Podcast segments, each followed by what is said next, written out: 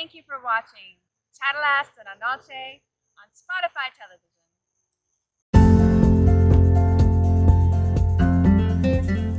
Charlas de la Noche. Palabras con imagen. El análisis de los acontecimientos que influyen en nuestra vida con el periodista Francisco Durán Rosillo.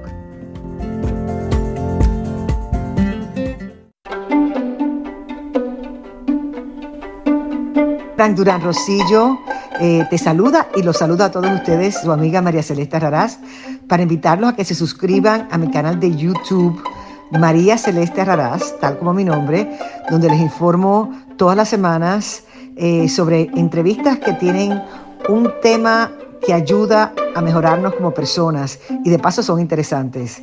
Las pueden encontrar en mi canal de YouTube, así que los espero. Y se suscriben gratis.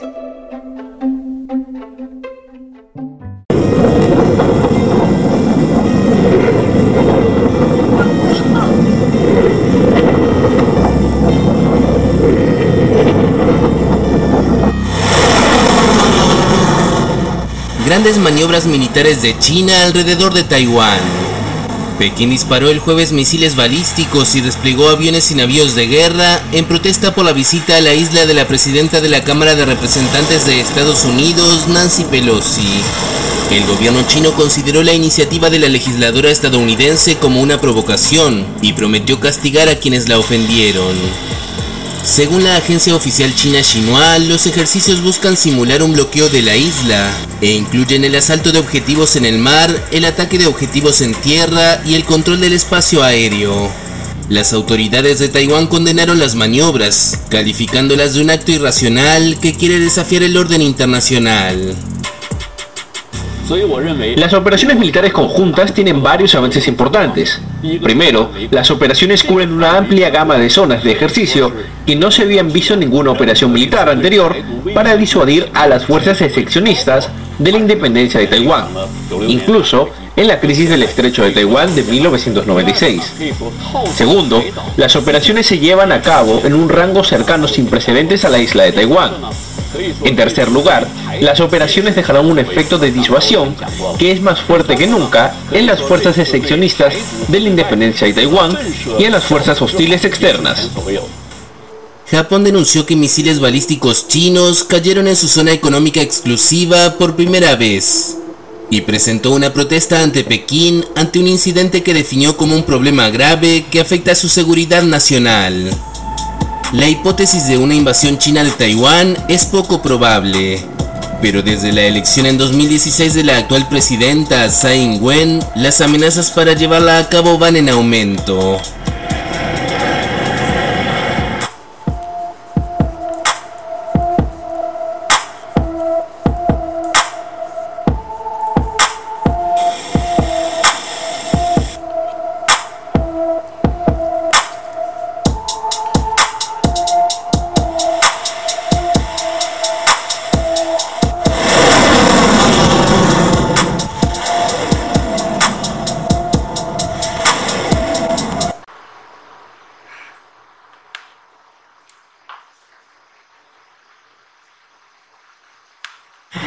Retomo, porque no es el personaje, es el pensamiento de muchos. O sea, no son cinco, no son diez, no son veinte, no. Piensan así millones. Millones.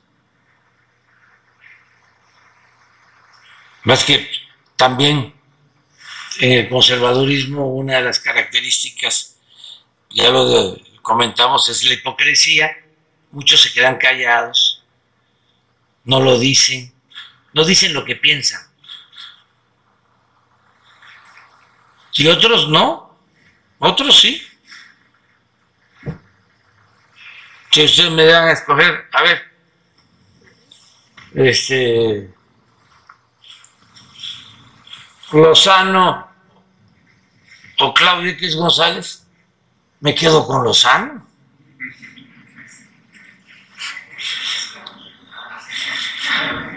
O, o sea, porque pues ese habla,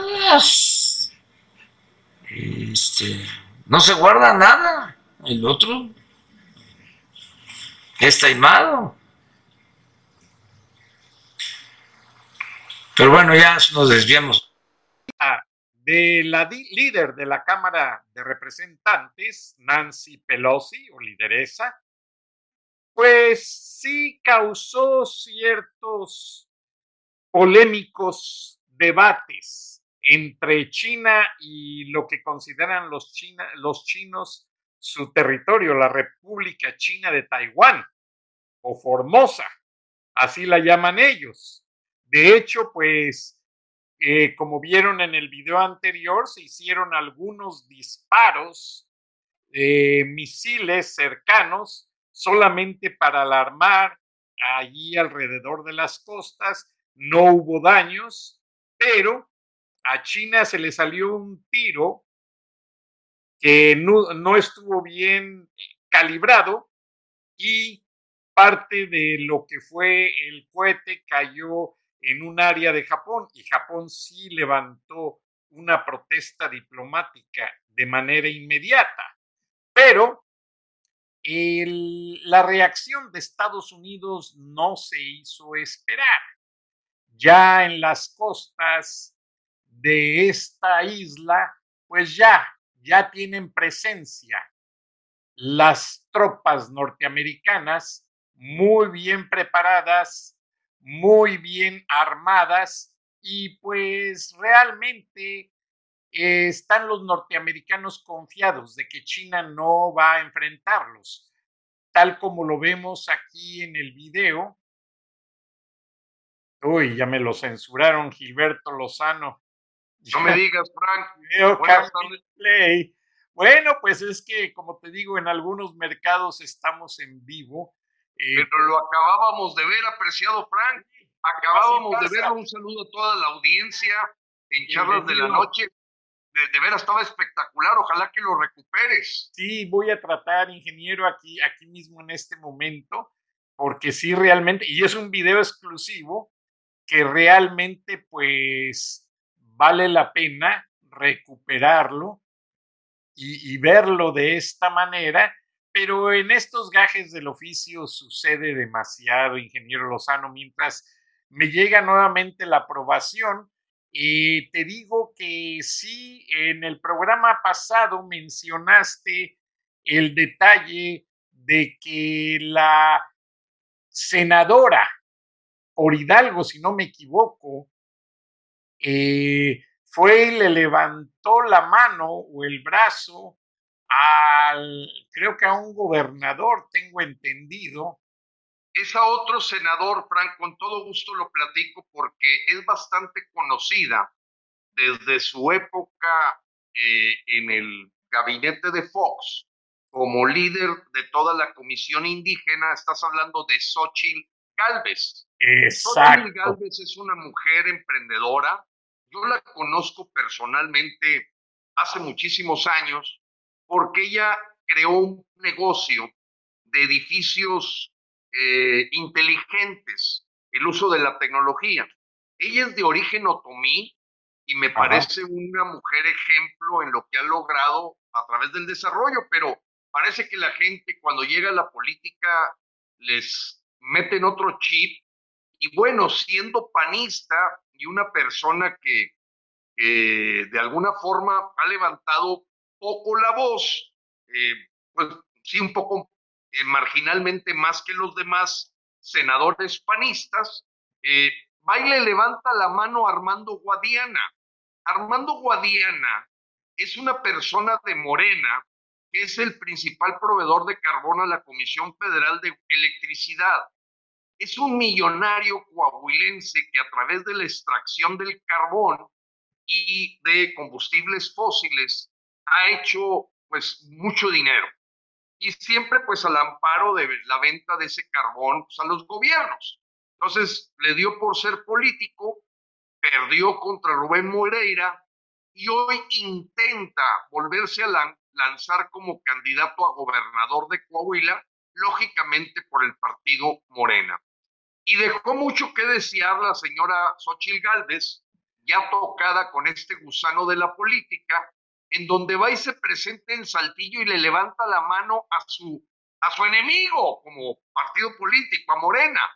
Entonces, no sé si haya un enamoramiento ahí raro, un amaciato, donde los cariños carnales puedan superar las ideologías políticas. Pero en el fondo, apreciado Frank, pues lo más importante es que Xochitl Gálvez se dio el beso de la muerte, siquiera como una referencia dentro de los partidos de oposición a la hora que hace esto y que fue tremendamente eh, viralizado en México porque pues en el panismo se le consideró una traición. O sea, levantar el brazo de un tipo ligado a Barlet, ahí está. No, no, no, no, no. No, no tiene desperdicio el cómo fue exhibida Xochitl Galvez y de aquella mujerzona de hace unos 15 años, hoy lo que queda es un político como todos, de esos que brincan de un partido a otro, que ya no sabes qué regalos le ha hecho Guadiana, este hombre que en algún momento se dedicó también a promover los toros en el estado de Coahuila, pero pues, su principal negocio son las minas carboníferas que abastecen a la CFE que logra contratos jugosos con el otro tipo, porque este cuate tiene historia priista, igual que Barlet, igual que todos, digo, para efectos prácticos todos nacen del, del primor. Entonces, bueno, pues Ochil ahí, eh, yo no digo que sea ingenua, no tiene un pelo de ingenua, no, lo hizo con premeditación, alevosía y ventaja, y yo creo que está seduciendo a Morena para que la considere, pues, para algún puestecillo por ahí. Ahora, ingeniero Lozano, yo he visto que ya varios eh, opositores se han apagado. El día incluso, y discúlpame la indiscreción, tú y yo no nos ponemos de acuerdo para hacer este programa, ni yo te digo que no digas o qué digas, ni tú me dices eso a mí. Y lo que yo recuerdo, y te lo iba a preguntar, pero estábamos con las imágenes de que sí te publicó Reforma ese día, que fuiste al Senado, fuiste a la Suprema Corte de Justicia de la Nación y que ninguno de los senadores de oposición fue para salir y decir, aquí está Frena como un grupo representativo, neutral, democrático, exponiendo sus puntos de vista. Y me refiero a Damián Cepeda, discúlpame, no, no me pude aguantar. ¿Qué pasó? No, no, bueno, pues apreciado Frank, tú sabes que nosotros no tenemos ningún compromiso, ni negociamos, ni conveniamos con nadie. Y si bien Damián Cepeda eh, ha sido una persona muy eh, votada en nuestra encuesta como candidato, eh, pues entre que a lo mejor lo chamaquearon, porque también lo comentamos, efectivamente, primero hay que confirmar, lo que tú dices es cierto. En el Senado no se atrevió nadie a dar la cara. Ninguno de los, la gente de oposición, que creo que son del orden de 58 senadores. O sea, Lili Telles, Xochil Gálvez, Damián Cepeda, ni los priistas que ahora se llaman oposición. Así es, no se paró nadie y te garantizo, apreciado Frank, que no fue una ni dos, fueron tres ocasiones que les mandamos sendos correos a su correo electrónico oficial y nos aseguramos que sabían del evento, sabían la hora, sabían el grado de respeto, civilidad y educación con el que hacemos nuestras marchas y no aparecieron. Probablemente algunos el temor de la rechifla, de que puedan tener con la que les pisen, pero también te confirmo que efectivamente el control del Senado en lo que se refiere al área de logística, recepción, gestión del protocolo, evidentemente Olga Sánchez Cordero, ahí toca el pandero. Fíjate, hasta salió la frase. Olga Sánchez Cordero es la que toca el pandero. Ella ve quién entra, quién sale, quién da la cara, quién no la da, y tiene sometidos como gatos de Angora, eh, por lo visto, la posibilidad de los demás senadores de enseñar la cara el templete estaba preparado, la escalera estaba preparado, los micrófonos estaban preparados y era un momento en que pudo haber lucido mucho que un senador, sin un compromiso, porque no esperábamos eso, lo importante era que escucharan que hay una denuncia penal contra López Obrador en manos del presidente de la Cámara de Senadores y que tiene todos los, los datos necesarios para que fuera, al ser, haber sido enviada por la Comisión de Justicia del Senado de la República, para que fuera gestionada por el presidente. En aquel tiempo, un tipo de nombre Jorge Oscar Ramírez o Oscar Jorge Ramírez, que no le dio trámite, a pesar de que la Comisión de Justicia le dijo dar trámite a esta denuncia penal presentada por el señor Gilberto Lozano y el grupo Frena, etcétera, etcétera. yo tengo la carta, está perfectamente identificada. Pues no, ningún senador dijo esta boca es mía, esa es la verdad. Y lo que sí nos dimos cuenta es que estaba controlado el Senado por Olga Sánchez Cordero y que el señor eh, Achichincle que tiene ahí en control de logística, pues la verdad solo le endulce el café a ella. En la Suprema Corte de Justicia no esperábamos necesariamente una recepción de los ministros, todos estuvieron asomando por las ventanas y nos costan ahí las caras desencajadas de Arturo Saldívar, la Margarita Ríos, la señora esta esposa de Riobó, una tal Esquivel, pues sí, estaban sorprendidos de que por primera vez en la historia de México tuvieran enfrente a miles de personas gritándoles que hagan su tarea, cosa que por cierto el Washington Post esta semana recogió Frank en un comentario donde habla de que la posición de López es tan patriotera que ha venido también contaminando a los otros poderes republicanos, llámese poder judicial y poder legislativo. Eso lo escribió el Washington Post y tú recordarás que la semana pasada le hicimos saber a nuestros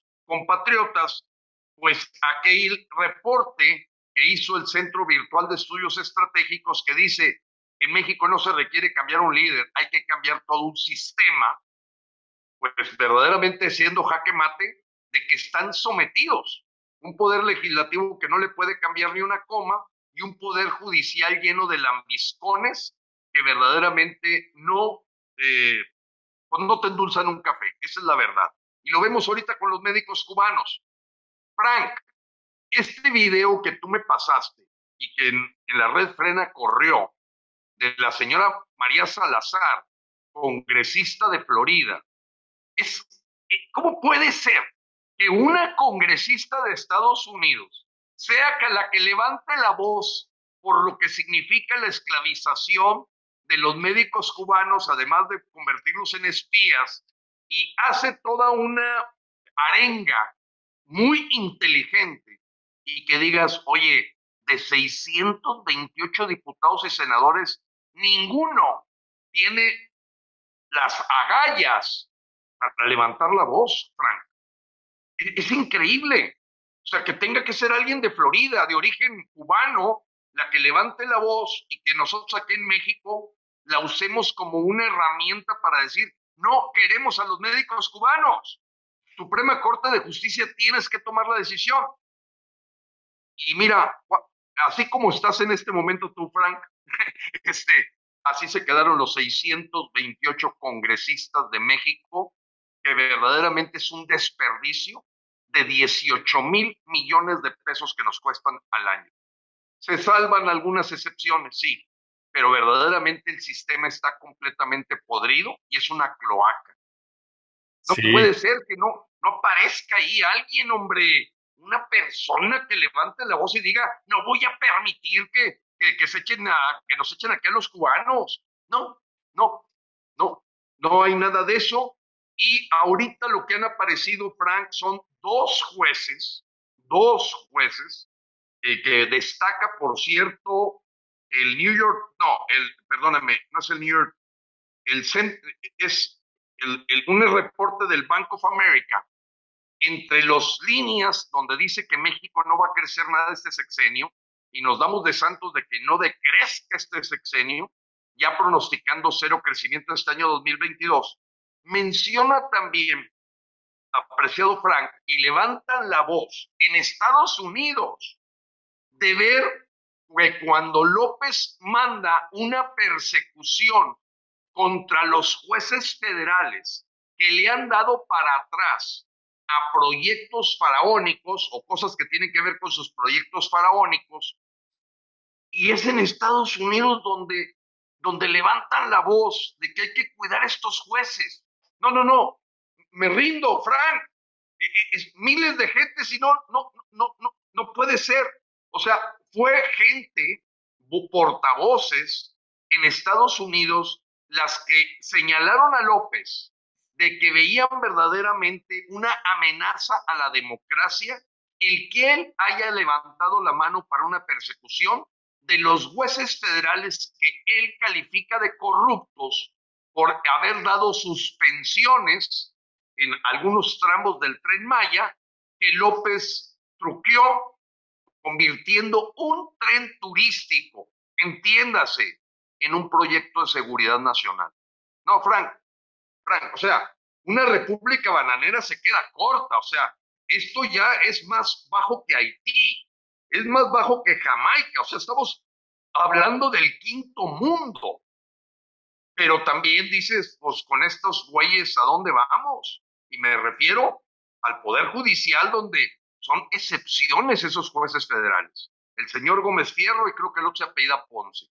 Y en los 628 congresistas, de veras, ¿eh? son prietos en el arroz aquellos que levantan la voz. Prietos en el arroz. Ellos en lo que están pensando es que sigue de trabajo para ellos cuando llegue el 2024. Eso es lo que están. Y viendo las elecciones, y viendo qué van a hacer en el 2023, y en eso andan. No saben lo que está pasando en México. Marcelo Ebrard, ahora este domingo, llegó con la cantaleta López de expropiese, expropiese, expropiese, se echó millones de metros cuadrados que expropió al estilo Hugo Chávez para la continuación de su proyecto mascota, Pet Project, como le llaman en Estados Unidos, proyecto mascota, pues le expropió terrenos a particulares y a giratarios. Y Ebrard queriendo acelerar el proyecto como buen lambiscón de López, ofrece trabajo a los centroamericanos para acelerar eh, el asunto del tren Maya. No, no, no a los desempleados de Guerrero, desempleados de Oaxaca, desempleados de Veracruz, no, a los centroamericanos. Así lo dijo, así lo dijo Frank. Entonces, oye, lo que tenemos es una bola de traidores y los que levantamos la voz pues bueno, aprovecha López cualquier momento para echarnos la aburridora de que no aguantamos nada, de que todo lo que está en nuestro ronco pecho lo sacamos. Y bueno, a ti te consta en la mañanera de ayer o de antier, pues cómo López se refirió a mí, pero muy astutamente para pegarme, este, porque nosotros sí le decimos las cosas de frente y claro que las está escuchando Frank. Claro. Oye, qué bien que tienes a la congresista Ana María Salazar. Sí, porque me comunican aquí eh, la gente que nos escucha en vivo que hubo quienes se perdieron este video y pues no hay que dejarlos con la duda. Y por supuesto que como tú eres bien preciso en tus acertaciones, Gilberto, vamos a darle play para refrescarle a la audiencia qué fue lo que dijo la congresista María Elvira Salazar. Canel han hecho un convenio donde van a mandar a 500 médicos cubanos a México para trabajar como, bueno, como especialistas de la salud. Ya llegaron 60. Supuestamente son médicos contratados. No, no, no, son médicos esclavizados. ¿Y por qué son esclavizados? Bueno, porque le pagan 7 mil dólares a cada médico del gobierno mexicano, a los cubanos, al gobierno cubano. ¿Y qué pasa con el régimen? El régimen se queda con el dinero y le manda una miseria a ese médico que van a ser 500 en total. Esto se llama esclavitud moderna, porque si tú ganas mil y solamente te dan uno, entonces te están robando tu sueldo después que tú hiciste el trabajo. Lo que pasa es que ni AMLO ni Díaz Canel se han dado cuenta que hay un tratado de libre comercio entre México, Estados Unidos y Canadá, donde México lo está violando porque hay una provisión dentro del tratado de libre comercio entre México, Estados Unidos y Canadá que prohíbe la esclavitud moderna. Y entonces, como nosotros estamos aquí en Washington y el cuerpo al que yo pertenezco, al que yo pertenezco, el Congreso Federal Norteamericano, fue el que le dio el ok a este tratado, yo me voy a encargar que el Departamento de Labor y que el Departamento de Comercio de los Estados Unidos entienda que México está violando porque está creando y participando en esclavitud moderna de más de 600 médicos cubanos que los únicos que son son unas pobres víctimas de un régimen que los explota y los abusa. Por eso estoy aquí. Y yo les mando un mensaje al gobierno mexicano que yo no voy a descansar hasta que no entiendan que los Estados Unidos o le ponen una multa o suspende el tratado o México deja de participar en esclavitud moderna. Mándenme sus comentarios. Así de claro. Mándanos, mándanos a María Salazar para acá. Uy. Requerimos esas personas acá. O sea, este, habla como, vaya, con precisión, con claridad y defiende los intereses, claro, en su caso del Tratado México, Estados Unidos, Canadá, que no permite la mano de obra esclavizada. Eh, pero caray, esto es lo que mencionábamos y qué bueno que lo puede escuchar nuestra audiencia, Frank, porque eh, pues esto va más allá. Sabemos que esos grupos vienen a adoctrinamiento y el otro día en la red de frena en su boletín enviamos una entrevista con dos médicos cubanos que lograron escaparse de esta esclavitud y hablan de que a ellos les dan del orden de 400, 500 dólares, los amenazan de que si se van, la va a llevar su familia que está en Cuba, los tienen totalmente controlados y los hacen firmar bitácoras, así lo explican, ¿eh? Sin haber hecho nada. Wow. Estos dos médicos cubanos que tuvieron una, eh, creo que fue, no me acuerdo si fue un Telemundo el que presentó esa, ese, ese, esa entrevista sensacional, el boletín de frena la, la, pone en detalle, pero bueno, el tema central es lo que tú apuntas, Frank, eh, la falta de liderazgos políticos de oposición para levantar la voz, no nada más para gritar, fíjate lo que dice María Salazar, me voy encargado que les pongan una penalización o que cancelen el Tratado México-Estados Unidos-Canadá. O sea, ella te habla de cómo. Aquí vemos los gritos de varios congresistas, pero de veras, Frank, no gestionan nada. Ni una denuncia penal, una denuncia ante la Cámara de Diputados, puro rollo en el podio que sirve para nada y para nada.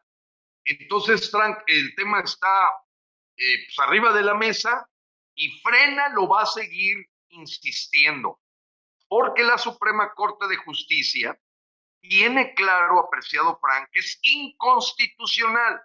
Y no ha dicho que esta boca es mía. Te recuerdo que presentamos miles de amparos en Frena, que no hicieron ni los colegios de médicos, más bien se apoyaron en nosotros, las barras de doctores, colegios de anestesiólogos, colegios de especialistas, pero fue, Frena preparó el amparo que se llevó por cientos a la Suprema Corte de Justicia y por miles a las delegaciones del Poder Judicial Federal para que emitan su dictamen en este asunto que pisotea los derechos constitucionales de los mexicanos. Así de claro.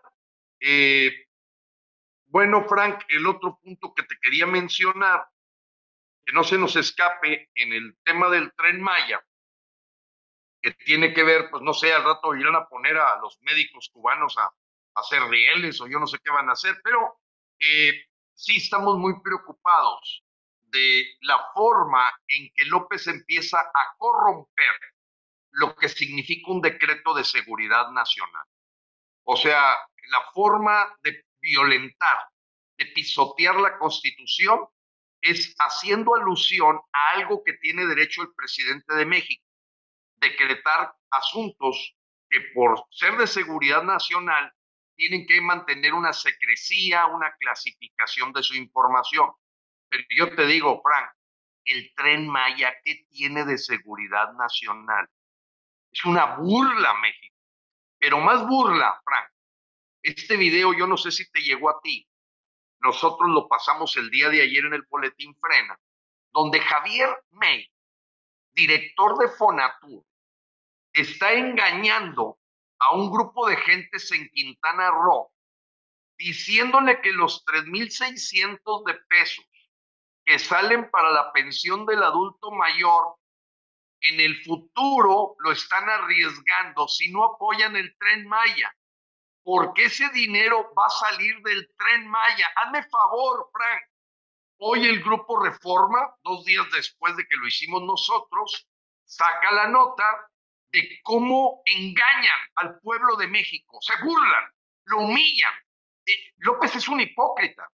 Eh, y bueno, me reconoce que yo le digo las cosas en su cara. Eh, pero aquí él sí es un hipócrita. Un hipócrita de la izquierda trasnochada o de la ultraizquierda. Pero es un hipócrita doble cara. Ese señor May que es tabasqueño. De veras, en, otros tiempos ahorita se le fusilaría, porque no puedes estar engañando al pueblo de México diciéndole a la pobre gente que si no aprueban el tren Maya en la zona donde va a pasar de sus terrenos, resulta que no van a tener pensión. O sea, condicionan la pensión que es constitucional, que nació en el año 2014 y que ahorita se ha visto inclusive sujeta a condiciones y compra de votos. Sí, ingeniero, y este pensaba, porque sí vi el video, pensaba rescatarlo para ponerlo, pero pues la verdad, ese tipo de gentes, este, está como el video de las elecciones de Morena, que fue un zafarrancho completo, pero prefiero ponerte este, que hace rato no lo pudimos obtener. Ah, qué bueno que ya lo tienes. Ya lo recuperé, es el de la llegada de las tropas norteamericanas al mar de China. Permíteme un segundo. Este. En tanto lo encuentras, Franco. No, ya lo tengo, ingeniero Lozano. Ah, Pero puedes seguir hablando lo que gustes. Aquí lo tenemos en Q precisamente. Permíteme nada más. adelante, adelante el encuadre, porque es muy emotivo que los chinos hablaron, amenazaron, lanzaron cuetones y mil cosas, pero la realidad aquí está.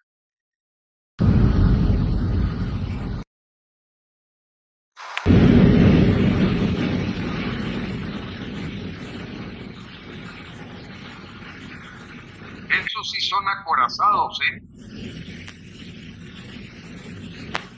Frank, sería muy interesante le dijeras a nuestra audiencia de dónde obtuviste este video. Bueno, pues a veces, muchas veces se puede decir, ¿cómo dice el dicho mexicano? Te puedo decir el... Ay, se me fue la idea, pero algo de que cuando tienes algo, pues puedes decir que lo que pasó, pero no quién te lo dijo. Tienes razón. Yo no intento eso, simplemente decir que es una fuente sumamente fidedigna de información de primera mano de lo que está ocurriendo alrededor del Taiwán. ¿Qué lo van los aviones? La llegada de los acorazados norteamericanos al mar de China, en exclusiva para viernes de frena en charlas de la noche. Que nadie nos diga las cosas malversadas, ingeniero Lozano, y ves que las cosas. Aquí está la realidad, de primera mano.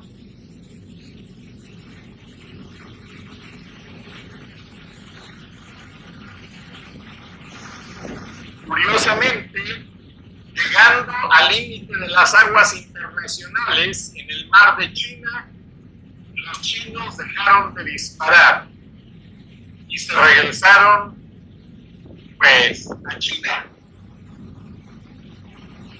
Tenemos que recordar a la gente, apreciado Frank, que nos está viendo, porque algunos son muy jóvenes.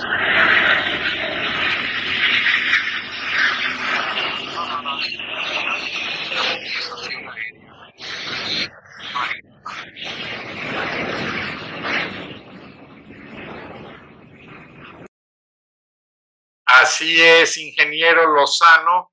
Pues yo le quería comentar, Frank, que, que definitivamente para China, cuando genera ese convenio de dejar en libertad a Taiwán. Taiwán es una isla está frente a la China continental. Y cuando tú estás en Taiwán, yo estuve en el año 2013 en Taiwán, así como también estuve en Pekín, Beijing, como le llaman allá, este, estuve en Siam y estuve en varias ciudades. El desarrollo que tú ves en Taiwán o en Hong Kong es impresionante, impresionante. Es como decir Laredo, Texas, Laredo, México, o El Paso, Texas, Juárez, Chihuahua, o San Diego, Tijuana. Es una cosa que es otro mundo. Y para los chinos ha sido un dolor de cabeza el que se utilice como referencia, el que estos sistemas de libre mercado y de orientación capitalista han hecho progresar mucho veces más a la gente, porque va contra su doctrina maoísta, contra sus principios del Partido Comunista. Entonces, para ellos tratar de aislar estos lunares de desarrollo impresionante que fueron conocidos como los tigres asiáticos, pues evidentemente Taiwán trae una preocupación de que se fuguen comparaciones de cómo es el mundo socialista comunista, como si dijéramos, mira, vamos a ver cómo está Caracas, Venezuela, y vamos a ver cómo está Nueva York. Tan sencillo como es. Pues acá también los chinos tienen la preocupación de que veas cómo es Taiwán. Yo estuve en la capital de Taiwán, estuve indudablemente en Hong Kong.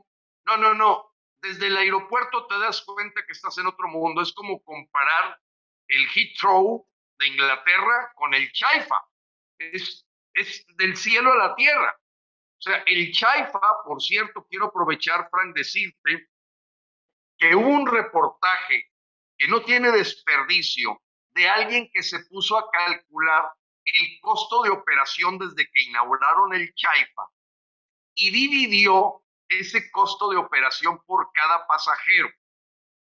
¿Tú tienes una idea de qué tamaño es el subsidio que de nuestros impuestos está gastando el gobierno mexicano para mantener el Chaifa por pasajero vuelo? No idea. Ok, 4.700 pesos. Estás hablando más o menos de 250 dólares que le pegas en la espalda a cada pasajero para que funcione el Chaifa. Cuando el subsidio en el Aeropuerto Internacional de la Ciudad de México es de 80 centavos de dólar, 16 pesos, Frank. 16 pesos por pasajero vuelo. Es un tiradero de dinero el que está generando el Chaifa. Y lo que está provocando López es que haya movimiento de las aerolíneas hacia allá, dejando hecho un desastre el mantenimiento del aeropuerto internacional de la Ciudad de México. Pero volvamos al tema de que nos... Indudablemente el viaje de Nancy Pelosi a, Taiwán eh, como para medir los, eh, decir el agua a los camotes en la relación internacional y lo que está haciendo China, pues claro que puso los pelos de punta a Xi Jinping y toda la corte del Partido Comunista Chino y pues quisieron asustar y verdaderamente se fueron con la cola entre las patas. Nadie está implementando una guerra, simplemente la forma en que reaccionan los países de tendencia totalitaria comunista. Y lo veo en esto, Frank.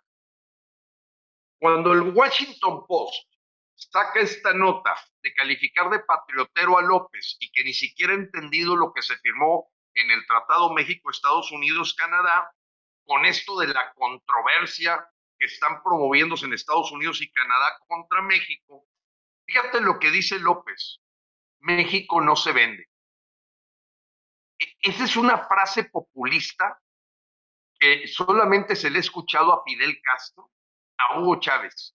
A ver, a ver, pedacito de tonto, ¿quién está comprando a México? Falso. Lo que te están reclamando es que hay unas cláusulas en el capítulo 8 del Tratado México-Estados Unidos-Canadá que tú que saliste de la escuela comprando tu título ni siquiera las entiendes. Y que Jesús Seade, que es el embajador de México hoy en China, cuando fue parte del equipo negociador en Washington, No te las explicó bien, idiota. Entonces, nadie te está comprando México. Eso de México no se vende, está bien para dar a tole con el dedo a gente ignorante. Pero se parece a estas reacciones como esta que tú estás presentando de China. O sea, donde China eh, hace un blog y para cuando llegan los acorazados, porque tú me hablabas de la cantidad de bombas que llevan esos aviones, Frank, por favor, di la cifra. 1.600 en cada carga por avión. Por avión. Por avión. que la suma total eran del orden de 120 mil bombas. Nada más en, e, en, ese, en, ese pelotón de aviones que vimos. No, impresionante. Eh, eh, bueno, por eso cuando yo escucho a Marcelo Ebrard diciendo, nah, voy a poner aranceles, no somos colonia de Estados Unidos, estoy viendo gente que parece que nació en La Habana, Cuba. Yo, de veras, ¿eh? aprovecho tu programa para pedir a toda la gente que tiene un fanatismo por lo que hizo el Fidel Castro y el Che Guevara, que se larguen a La Habana, lárguense para allá. Es más fácil que se vayan esos comunistas a La Habana a que quieran y traernos a convertir a México en otro Venezuela. Váyanse a Caracas, porque es la contradicción más importante. Mira, Frank, esto lo hemos platicado y lo quiero reiterar porque quiero mandarle un saludo a todos nuestros paisanos. A ti te consta el sudor y lágrimas que cuesta mandar las remesas a los mexicanos que trabajan allá, que se desprendieron de su cuna, se desprendieron de su tierra, muchos de ellos se desprendieron de su familia, para que venga un idiota en el Palacio Nacional que se vanagloria y festeja que tenemos que exportar esclavos. Casi les llama así, para que nos manden dinero, porque no hay trabajo aquí, no hay trabajo. Toda esa gente no se va porque le encante andar en la Quinta Avenida o porque le encante andar ahí paseándose y comiéndose unos hot dogs. No, se van a chambear, a sacar adelante su vida y a su familia. Y las remesas deben de ser un indicador de dolor, de desarraigo, de sacrificio. Y López lo ve como un motivo de festejo y todavía va y le dice a Biden, tráete más. Como aquel estúpido de Fox, ¿te acuerdas que decía? Es que los mexicanos hacen el trabajo que ni los negros hacen. ¿Te acuerdas, Frank? Y que tuvo que ir el reverendo Sharpton a reclamarle, lo recuerdo muy bien. No, no, no, es que, vaya, estas lenguas largas no las tienen conectadas al cerebro y el sistema ha producido gente idiota para ser presidente de México. Entonces, este, bueno, pues e, era, era motivo verdaderamente de burla. También cuando le dijo a las amas de casas, ¿te acuerdas? Lavadora de dos patas. Sí. Entonces, tampoco se salva mucho el, idiota de Fox, pero este, este señor de ahorita lo, lo supera con creces, porque además es corrupto. Habla de pobreza franciscana y no se la cree ni sus cuatro hijos. O sea, sus cuatro hijos no saben de qué está hablando el papá. López Obrador no convence ni a Pío López Obrador, ni a Martín López Obrador, ni a sus hermanos. Entonces, ¿qué andas dando doctrina? Si no te la cree ni el chocoflán, hombre. E, es, es el ridículo de la hipocresía López. Y bueno, la parte triste, Frank, hoy, ayer asesinaron a Ernesto Méndez, un periodista de Guanajuato, y con eso lleva, lleva asesinados López a 13 periodistas este año, logrando la clasificación del país más peligroso para ejercer el periodismo. México en primer lugar mundial.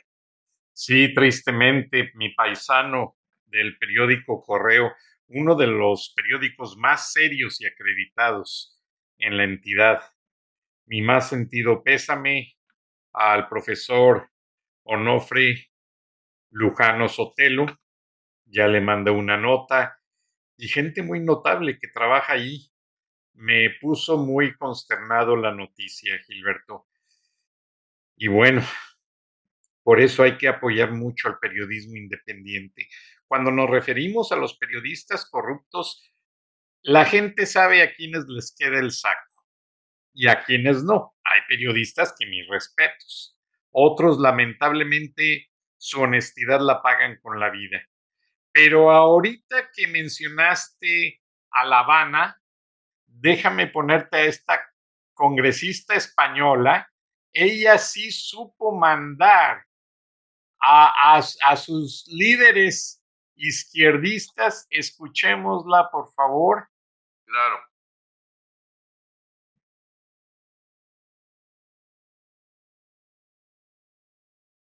El eh, gobierno democrático en el seno de una democracia como es la de nuestro país defiende lo que establece en la Constitución. Les recuerdo que la Constitución reconoce la economía de libre mercado, la economía de libre mercado, y la economía de libre mercado supone el reconocimiento de la iniciativa privada. Ya sé que a ustedes no les gusta la iniciativa privada, ya sé que ustedes son de serveis públicos de calidad en Valencia, todo, absolutamente todo público, pero les hago una reflexión no se puede mantener lo público arruinando lo privado. Y es el Estado y es lo privado y la iniciativa privada la que genera empleo y riqueza para mantener el estado del bienestar. A ver si se enteran que en los años 80 y 90 cayó el muro de Berlín. Su modelo económico fue un desastre y un fracaso económica, cultural y socialmente. Mire usted, podemos ir a todas las manifestaciones que usted quiera. Podemos enarbolar todas las banderas, siempre nos ganarán ustedes, porque hay que reconocer que la izquierda, trabajar poco, pero movilizar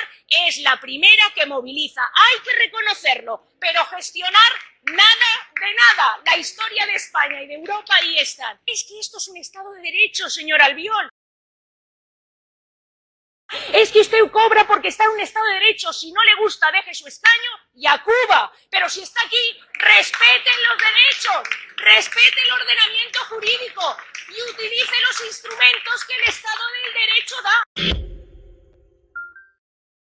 ¿Qué te pareció, Gilberto?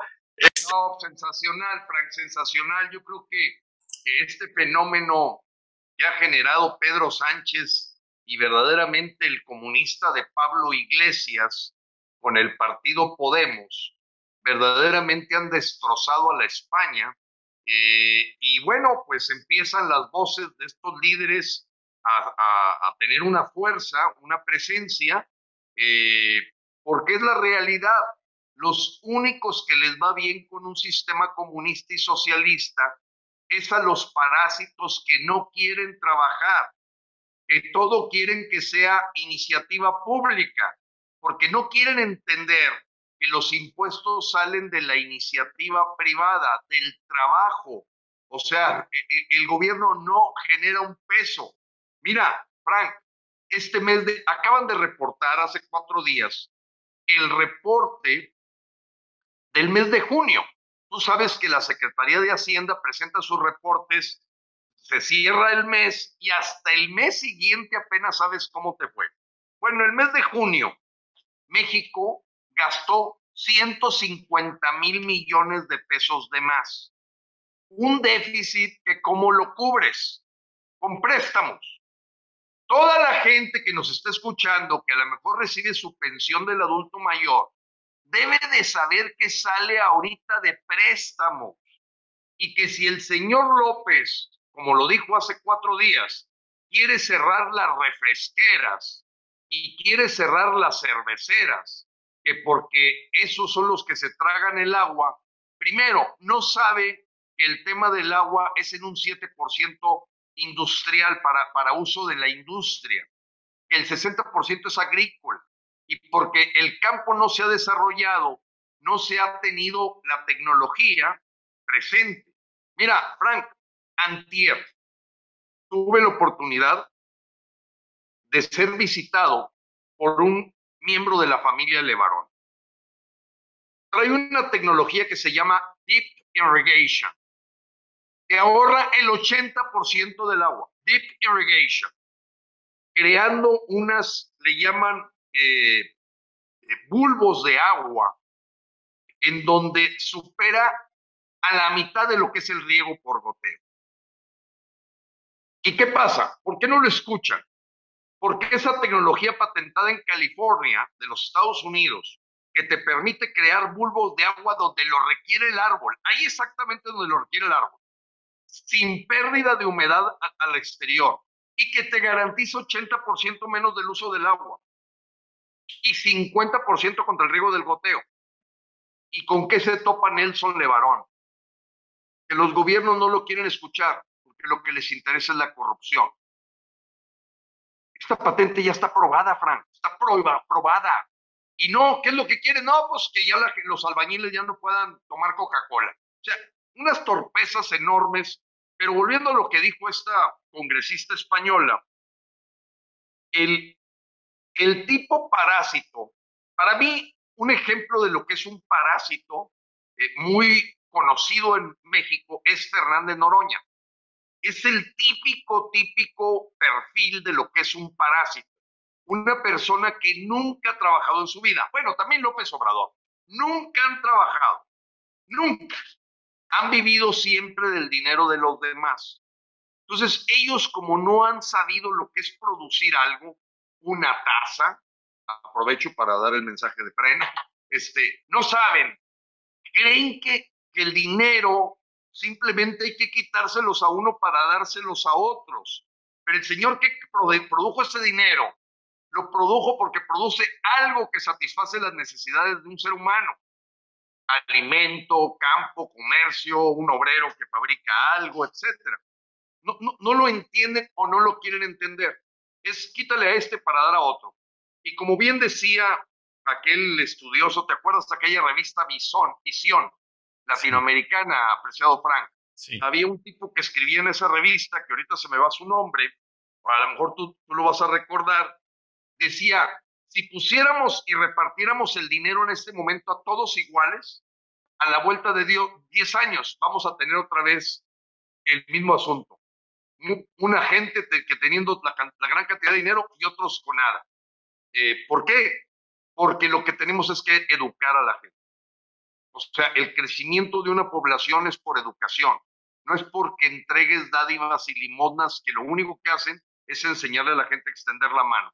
Ojo, frena con esto no está diciendo que no apoyemos al que lo necesita, al discapacitado. Ahorita estamos haciendo una campaña, Frank, muy importante de explicarles a todos los adultos mayores que son 5 millones, ¿eh? 5 millones de mexicanos son adultos mayores. Entre ellos estoy yo. Estos adultos mayores deben de saber que la ayuda, la ayuda que nos dan, eh, bueno, yo, yo la verdad no la he recibido. Hay multimillonarios adultos mayores que la están recibiendo. Y, te, no te doy nombres, pero van por su cheque. es increíble. Ni siquiera está bien distribuido el dinero. Es una burla. Gente que no necesita el dinero lo recibe. Eh, en fin, porque es una campaña generalizada. Y alguien podría acusar de que quiere igualdad. Pero por eso, hermano, usted tiene 100 millones de dólares. Déjame pensar en alguien, ¿eh? Este, imagínate a doña Eva eh, Garza, Gonda de Garza, esposa de don Eugenio Garza Lagüera, que fuera por su cheque de 3.600 pesos. Oye, la, señora, por la mejor es dueña de 7 mil millones de dólares pero se lo van a dar. ¿A dónde voy con eso? Estamos haciendo una campaña que todos los adultos mayores sepan que ese dinero viene del trabajo de los mexicanos, no viene del gobierno, viene del trabajo de los mexicanos. Eh, pero bueno, eh, Frank, la verdad es que esto que acabas de exponer tú es algo que ya está comprobado. Y por eso decimos, bueno, si tú quieres entender cómo funcionan estos sistemas de la 4T como como López se los ha vendido, váyanse a La Habana, váyanse. Es más, hemos dicho los mexicanos que les compramos a todos el vuelo de ida, el de regreso ya no. El vuelo de ida se los patrocinamos. Oye, que Fernández Noroña y que Mario Delgado y que el otro tipo, Pablo Gómez, ellos creen que la 4T y la Revolución Bolivariana. Yo les consigo el patrocinio para que se larguen a La Habana. Boleto de ida, a todos se los conseguimos. Y consigo los patrocinios para que todos se vayan para allá. Fernández Noroña, la Tatiana Cloutier, el López Gatel, a todos. Mira, ¿cuántos son? Cien mil. No, en lugar de las Islas Marías los mandaría a La Habana, les va a ir peor. Van a, van a estar peor que en las Islas Marías. Frank, eso es lo que le tenemos que explicar a los mexicanos este, que, pues bueno, sabemos que ahorita no, los medios no educan a la gente. Ve, ve lo que ves en la televisión, Frank. Yo tengo años, pero pues de repente me doy cuenta del, del mugrero que pasan y dices, es una caja para idiotas, para formar idiotas, que no, no, se, no se preguntan nada y, creen que lo que está haciendo López está bien. Entonces, eh, el expropiese no va a llevar más que a la ruina a México y esta congresista española que tú presentas, la verdad, mis respetos, requerimos más voces como esas nosotros también aquí en México eh, y creo que España ya se convirtió en un ejemplo de este juego de Pablo Iglesias y Pedro Sánchez, de cómo han acabado con la madre patria, este, verdaderamente a través de un experimento fallido en donde no, no, lo van a entender, esta gente no lo va a entender porque no lo quiere entender, pero nosotros sí podemos ahorita todavía actuar. Y por ello, eh, Frank, bueno, antes quería mencionarte nomás la cifra porque es terrible. Ahorita tú mandaste tus, tus eh, saludos y memorial a, a la familia que perdió a este periodista en Guanajuato. Pero imagínate mandarle ahorita nuestras condolencias a 126.800 familias de mexicanos que en la gestión de López han perdido la vida por asesinato. 126.800. Esa es la cifra con el cierre del mes de julio. Eh, y como de costumbre, los bravucones y buscapleitos eh, fueron exhibidos por Jared Kushner en su último libro. Y no sé si quieras que platiquemos un poco, pero claro que sí, ingeniero, aunque nos estén escuchando los militares, pero aquí te escuchamos, somos todos. Oye, oye, pues aquí los militares deben de saber que el señor Kushner, este, pues dijo que López es un comandante supremo que lo sorprendió lo doblegado que es, lo cobarde, lo poco hombre que es. Eh, Jared Kushner, junto con la hija de Donald Trump, convivieron en varias situaciones con Ebrard y dice lo mismo que ya había dicho Donald Trump en algún momento. Nunca habían visto a alguien tan doblegado, tan sometido, tan eh, joyón tan cobarde, lo pone en su libro, como López y Ebrard. López y Ebrard fueron a entregarse a los Estados Unidos. Y Jared Kushner en su libro pone en esos procesos de la historia las conversaciones con Luis Videgaray, todavía en la época de Peña Nieto, el cómo López no entendía ni, ni podía entender lo que Jesús Seade a la hora que se suma al equipo negociador en Washington, con un señor Litzinger, si mal no recuerdo, el, la cabeza negociadora de los Estados Unidos en Washington. Y, viene, viene al momento porque yo lo que he aprendido en mi vida, Frank, no sé si tú te recuerdes, los bravuconcitos que a lo mejor tú viviste en la primaria y en la secundaria, eran muy bravos con los chaparros hacia abajo pero con los de arriba eran verdaderamente unos verdaderos lametraceros. Eso es López. E, es un, yo me lo imagino así como el muchachito de la primaria barbuconcito, en cuarto año golpea a los de tercer año, pero se acerca con los de quinto y sale asustado. E, ese es López. Y, y sigue en ese delirio del niño enojado, rabioso, eh, cínico, eh, que cree que porque se ríe sarcásticamente está causándole un daño a los demás, pero hoy se lo está causando a un país completo. Y nosotros el 3 de septiembre, Frank, en el Monumento a la Revolución, estamos invitando a seis personas a dar la cara ante los mexicanos de su intención de contender para ser el empleado del Palacio Nacional el inquilino del Palacio Nacional. Y hasta Basilea, Suiza, llegó la invitación con Agustín Carstens y cada uno de los seis candidatos no va a poder decir el 3 de septiembre que no fue invitado con mucha anticipación para estar a las 10 de la mañana en el Monumento a la Revolución frente a todos los mexicanos, para que sepamos de cuál cuero salen correas. El evento se llama Hacia un México Nuevo y queremos ver el tipo de candidatos porque nosotros vamos por solo lo mejor. Hoy eso ha causado una molestia tremenda, tremenda, Frank, que hizo que, bueno, se nos desapareció del Consejo Rector Nacional, un periodista con historia, muy conocido, pero pues de alguna forma muy ligado con el sistema, y que ellos creen todavía, después de haber perdido 12 gubernaturas los partidos de oposición, 12 en el 2021 y 4 en el 2022, que todavía hay esperanza de que Alito Moreno y Marc Cortés puedan ser los pilotos que lleven este avión en el 2024 a aterrizar adecuadamente, cuando han estrellado 16 aviones y un acorazado que es la revocación de mandato.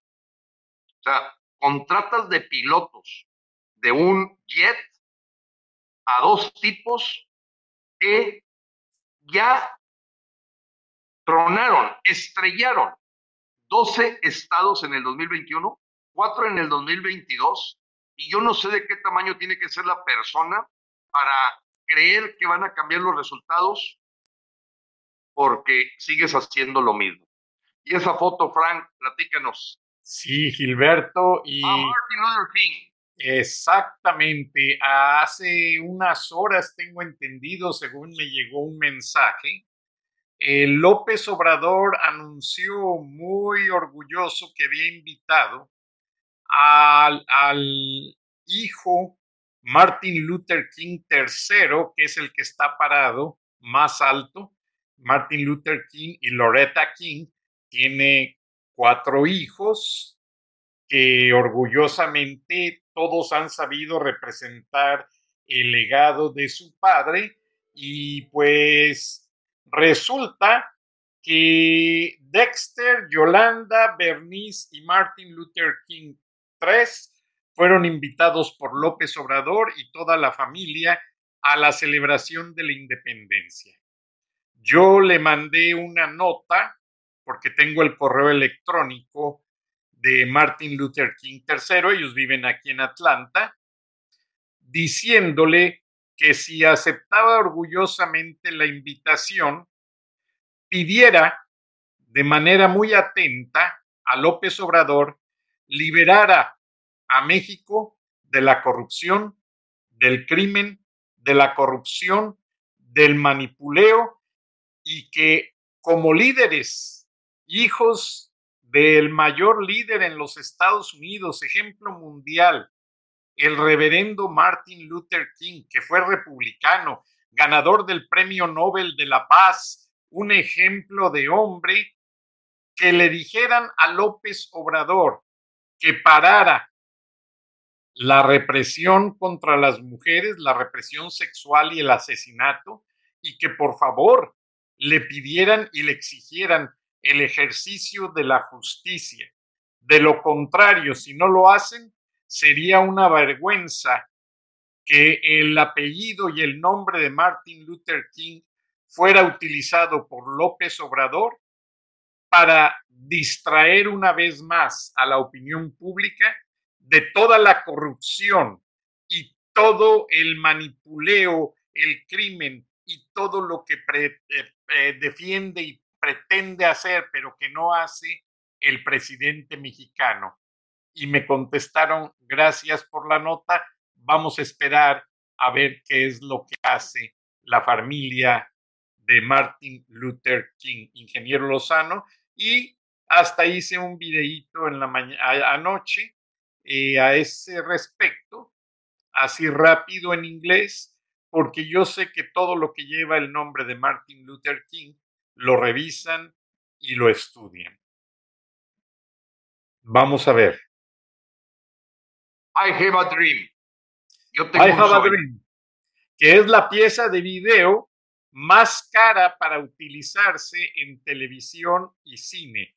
Ese fragmento de video del, en el mall de Washington, donde el doctor Martin Luther King habla de su sueño, de que un día bajo un mismo techo, en la misma mesa, estén negros, blancos y todas las razas sentados departiendo, eso sería el, fin de la discriminación y el principio de muchos valores.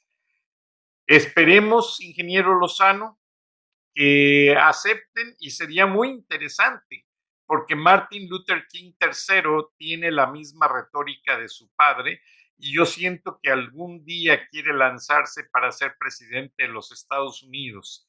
Y si capta la esencia del mensaje o le contesta por escrito a López Obrador qué es lo que piensa de su gobierno, vamos a ser los primeros en enterarnos y lo vamos a sacar en este espacio, ingeniero Lozano.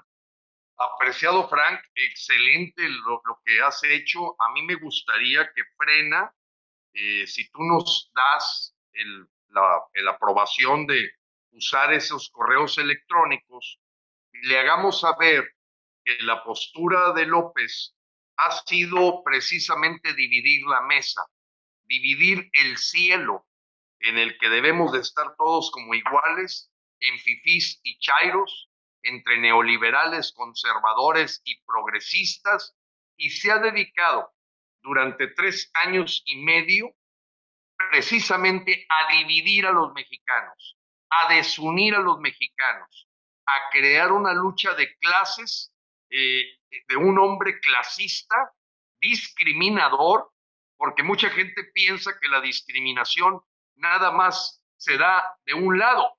No, se da también cuando una persona califica a sus compatriotas de fifís, de conservadores, y los califica de hipócritas, los califica de conservadores y es incapaz. Y esa, ese mensaje, Frank, seguramente lo tuviste tú en tus manos en este video donde Joe Biden, ahora que estuvo en, en Washington, el señor López, pues le dijo, debe saber usted que aquí hay conservadores, que aquí hay gente liberal, que aquí hay gente hasta ultra conservadora, pero vamos hablándonos con respeto, porque todos son americanos. Y eso no lo ha entendido el señor López. Y el señor Martin Luther King III debería de saber de miles de mexicanos que hagan eco de lo que ha hecho Frank Durán Rosillo, de decirle, no, tienen que saber con quién se van a parar ahí, porque así como este señor se apoderó del nombre de Morena, sabiendo que es un símbolo de creencia religiosa de los mexicanos. Así también los va a utilizar a ustedes. Y si ustedes no están pendientes que están ante un hombre perverso que ha dividido a los mexicanos, no sabemos para qué andan pisando tierra mexicana. Ustedes tienen que venir a mandar el mensaje de Martin Luther King, que es la antítesis del mensaje del señor López la antítesis. Así es, ingeniero Lozano, y lamentablemente se nos ha agotado el tiempo, pero te agradezco tu participación y recuérdanos esa fecha importante donde van a estar algunos de los principales eh, candidatos de esta elección primaria de Frena. Así es, apreciado Frank, es el 3 de septiembre, será en un lugar verdaderamente emblemático, el Monumento a la Revolución.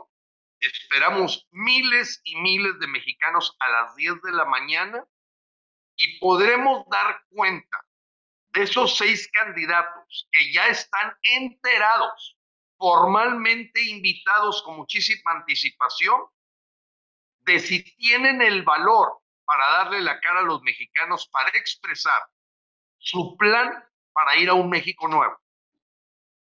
Para ir a un México nuevo. aquí no se trata de venir a echar cacayacas, vamos a la propuesta.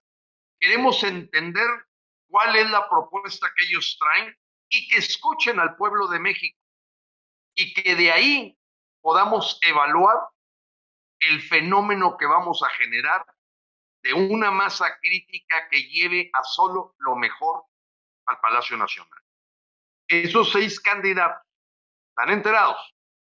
Y su ausencia también es mensaje. Gracias, Gracias, Frank. Gracias, Dios bendiga a México y Dios bendiga a todos los paisanos de los Estados Unidos. gracias, Dios bendiga a todos y pues en 27 naciones nos escuchan también, Gilberto. Muchas gracias. Saludos a todos. Buenas noches, Dios los bendiga a todos y nos vemos y nos escuchamos la próxima semana. Hasta entonces. Frank Durán Rosillo eh, te saluda y los saluda a todos ustedes, su amiga María Celeste Arrarás, para invitarlos a que se suscriban a mi canal de YouTube, María Celeste Arrarás, tal como mi nombre, donde les informo todas las semanas eh, sobre entrevistas que tienen un tema que ayuda a mejorarnos como personas y de paso son interesantes. Las pueden encontrar en mi canal de YouTube, así que los espero. Y se suscriben gratis.